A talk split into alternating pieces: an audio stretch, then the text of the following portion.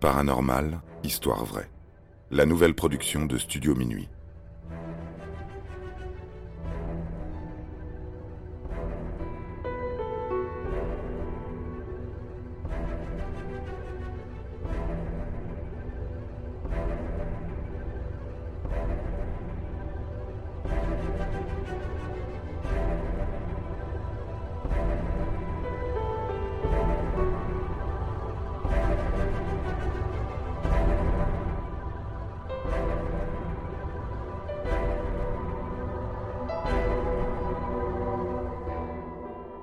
Lankou, la mort celte. Vous connaissez certainement la mort et sa personnification sous la forme d'un squelette, entièrement recouvert par une longue cape noire portant une faux. Mais connaissez-vous son serviteur? Celui que l'on appelle plus communément Lankou est bien plus qu'une image. C'est une véritable légende et elle nous vient tout droit de la culture celte. Aujourd'hui encore, Lankou est à la fois craint et respecté dans notre monde moderne, particulièrement en Bretagne et en Normandie.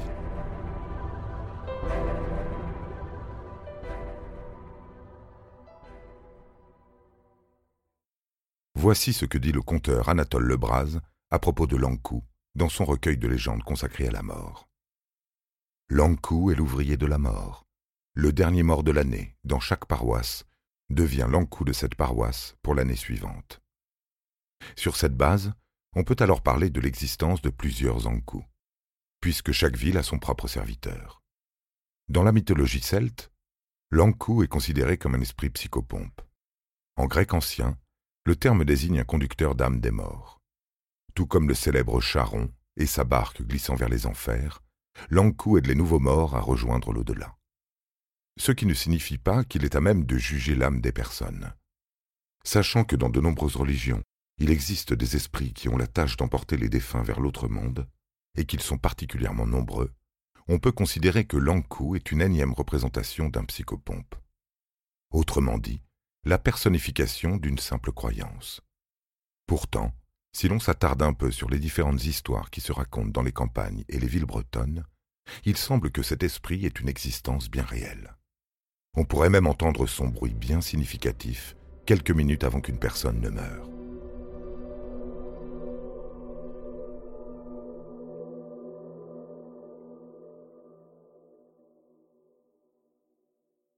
Pour donner à Lankou un côté réaliste, il suffit de se pencher sur les récits historiques qui en font mention. Le premier texte date de 1794. Il a été rédigé par Jacques Cambry. L'auteur n'est à la base pas du tout un expert en légende. Ses livres sont avant tout dédiés à des sujets historiques et archéologiques. Explorateur, passionné par la culture celte, il réalise de nombreux voyages en Bretagne et en Normandie, s'intéresse aux mœurs des populations lorsqu'il ne s'imprègne pas du paysage pour dépeindre à la perfection la forme de la côte bretonne.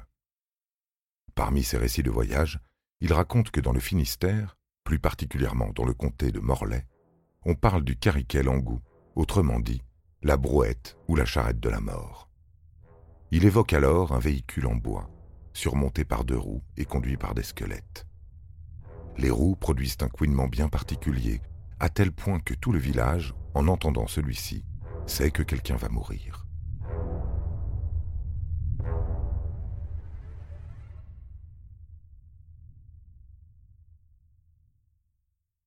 Lankou n'est pas une personnalité qui effraie. On dit que ce ne sont que les mourants qui sont capables de voir son apparence. Selon les régions, la description varie. Pour certains, c'est un grand homme maigre avec des cheveux longs et blancs, et pour d'autres, c'est un squelette dont la tête est capable de faire une rotation à 360 degrés pour pouvoir avoir une vue d'ensemble sur toute la région et en un seul coup. Dans d'autres récits, on dit qu'il est accompagné de plusieurs chevaux noirs, bien que les conteurs ne semblent pas être d'accord sur le nombre de chevaux en question. En Normandie, on dit que les chouettes-hulottes émettent un chant particulier pour annoncer sa venue. Pour les habitants résidant sur la côte sud de la Bretagne, ce n'est plus un char, mais une sorte de bateau fantôme s'approchant des côtes pour récolter les âmes des marins. Le serviteur de la mort est présent absolument partout. En Côte d'Armor, on fait mention du chariot de la mort, et Ankou est très connu dans le pays historique de la Mée, aujourd'hui connu comme la région nantaise. Mais alors, comment cet étrange personnage s'est autant invité dans la tradition orale et les histoires à faire frémir les petits Bretons?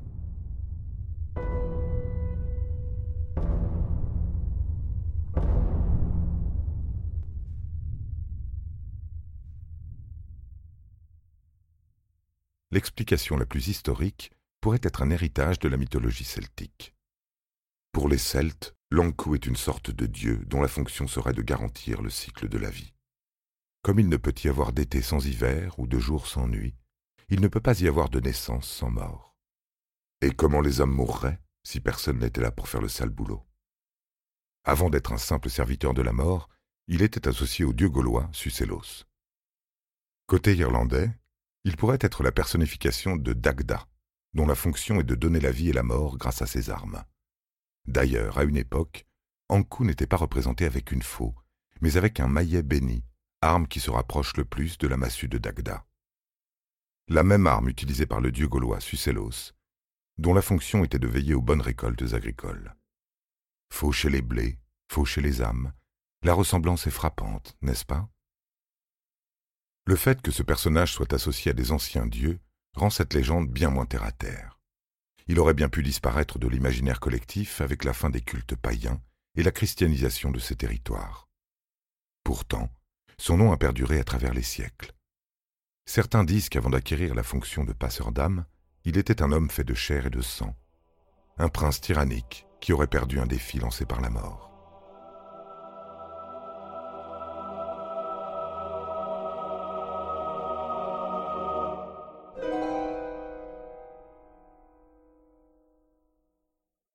Pour en revenir à la légende d'Anatole le Braz, Lankou est bel et bien un homme revenu sur Terre pour servir la mort, puisqu'il est le dernier mort du mois de décembre. Pour l'aider dans sa tâche, on lui attribue un serviteur, appelé en breton Comis An Ankou, ou le commis de Lankou, qui n'est ni plus ni moins que le premier mort de l'année suivante. Dans les vieux cimetières bretons, certains se recueillant sur la tombe d'un défunt peuvent parfois entendre un bruit de pierre. Ils savent alors que le cueilleur d'âmes est en train de préparer son chariot pour récupérer un nouveau mort. Selon cette histoire, on raconte que lorsque son chariot se vide, il le charge de lourdes pierres pour le vider à nouveau lorsque l'heure est venue de cueillir une nouvelle âme.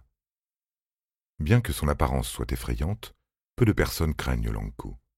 Il est aussi une forme de personnification de la fatalité et ne porte pas nécessairement malheur aux personnes qui le rencontrent.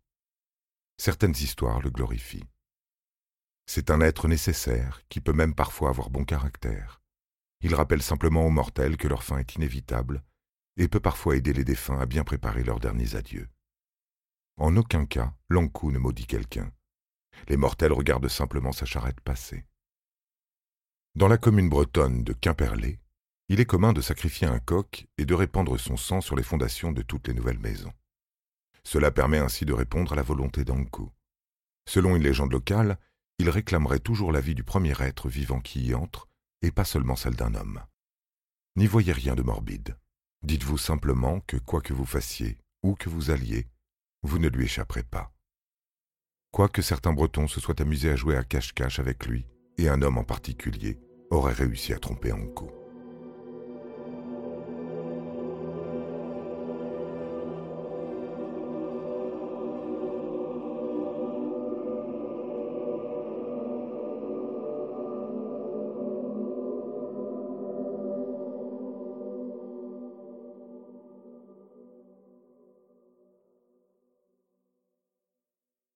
Ce récit remonte à bien des siècles et se déroule dans la commune bretonne de Bottmer. L'histoire parle d'un Pilaoué, un marchand itinérant, possédant un poirier qui lui fournissait les meilleurs fruits de la région. Malheureusement, quelqu'un s'amusait à lui voler régulièrement ses poires. Un jour, Saint-Pierre et Saint-Paul s'arrêtent à sa porte pour lui demander à manger. Job, c'est le nom du marchand, ne sait pas qui sont ces deux voyageurs.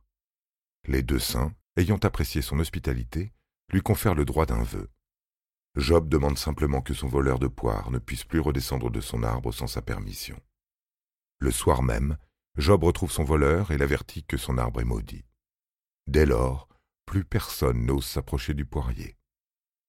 Job continue à mener sa vie paisiblement jusqu'au jour où son heure arrive. Job accueille coup à sa porte. Le mourant sait parfaitement qui est son visiteur. Ce dernier lui accorde une dernière faveur avant de l'emporter. Il demande à celui-ci de bien vouloir lui accorder une toute dernière poire. Job choisit la poire la plus belle, mais aussi la plus inaccessible. Il demande alors à l'Ankou de grimper à l'arbre pour pouvoir l'accueillir. Le serviteur de la mort s'exécute et lance la poire au Pilaoué. Ce dernier la déguste en riant de l'Ankou, emprisonné par le sort jeté par les saints. Job a vaincu la mort. On dit aujourd'hui qu'il continue à déguster ses poires.